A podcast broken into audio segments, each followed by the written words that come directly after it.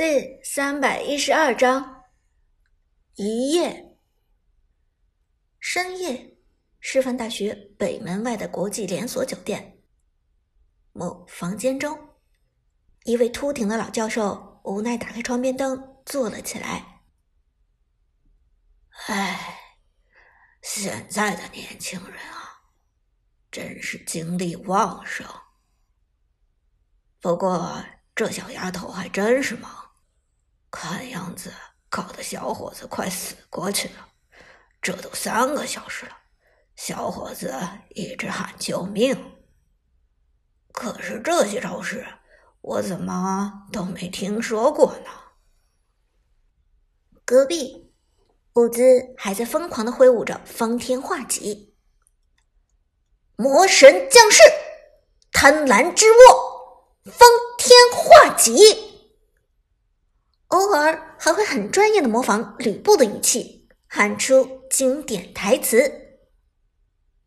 我的貂蝉在哪里？放马过来吧！哈哈哈哈！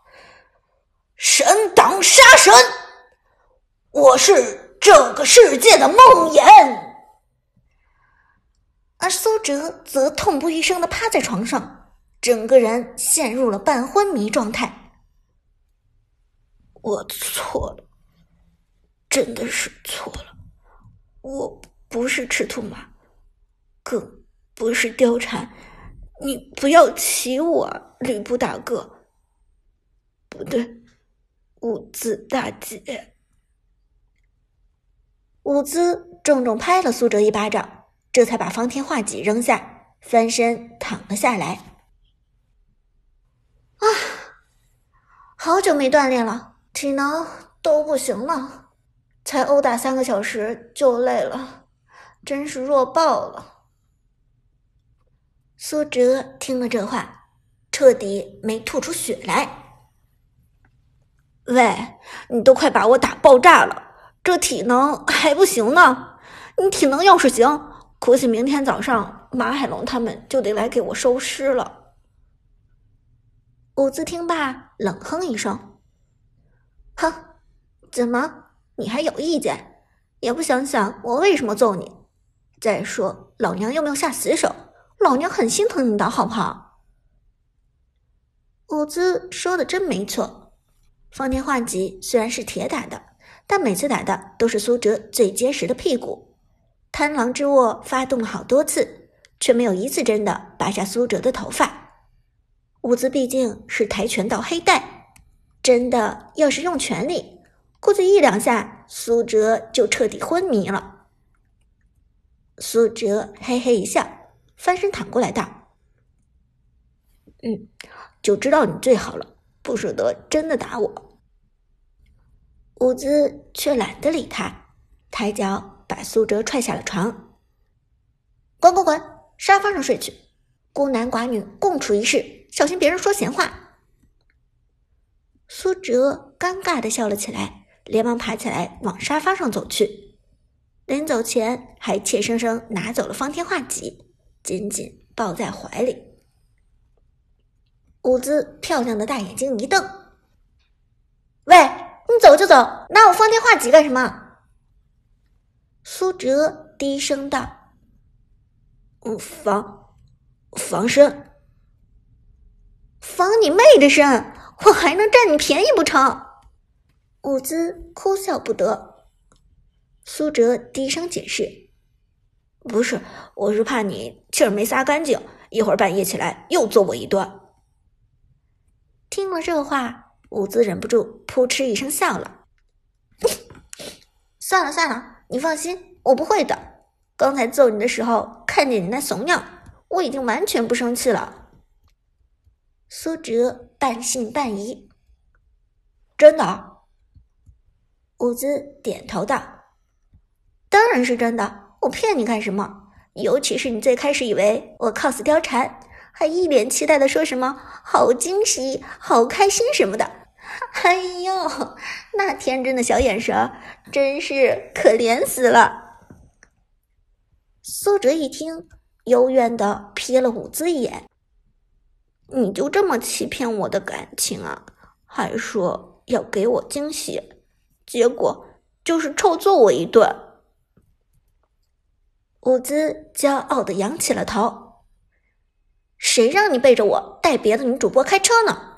再说，多少男人想被我骑在身下揍一顿都没有机会呢。说罢，伍兹又道：“对了，之前说过的惊喜不是不作数，我还有别的惊喜准备给你呢。”苏哲听完这话又茫然了：“什么？还有别的惊喜？”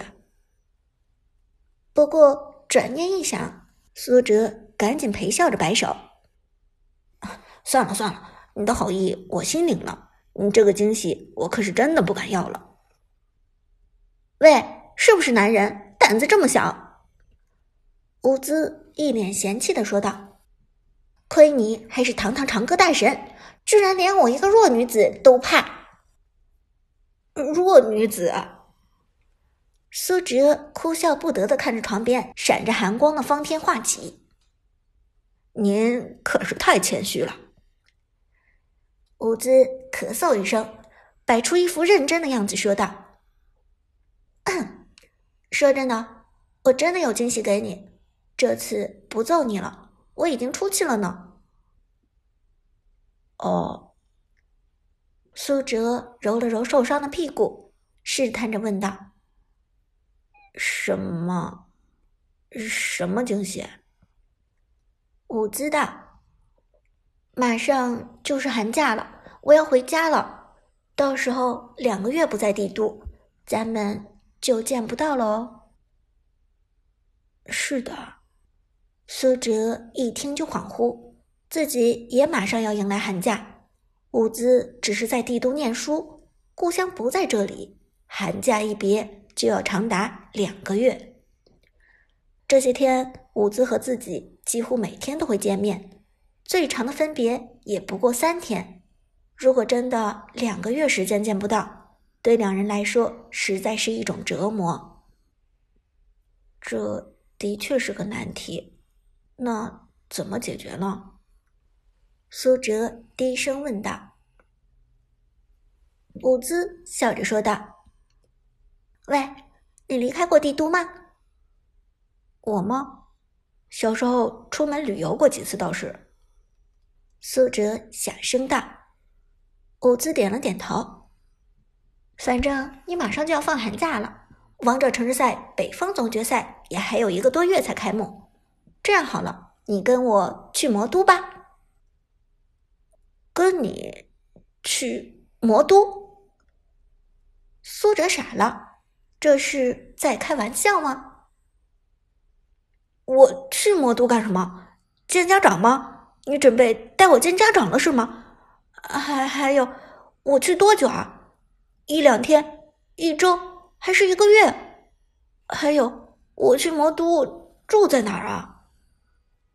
苏哲语无伦次的问道。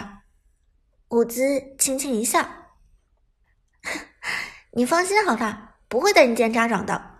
至于住多久，这完全看你的时间，你想住多久就住多久，没关系的。至于住处，你就更不用担心了。我家在魔都，有的是房子。”有好几处都是我父母很久不去的地方，你只要住在那里，就不会有人发现的。苏哲听完这话，差点没吐出血来。在魔都，有的是房子。伍兹，你家是印钞票的吗？伍兹轻轻一笑，嗯，不。我家其实是造房子的。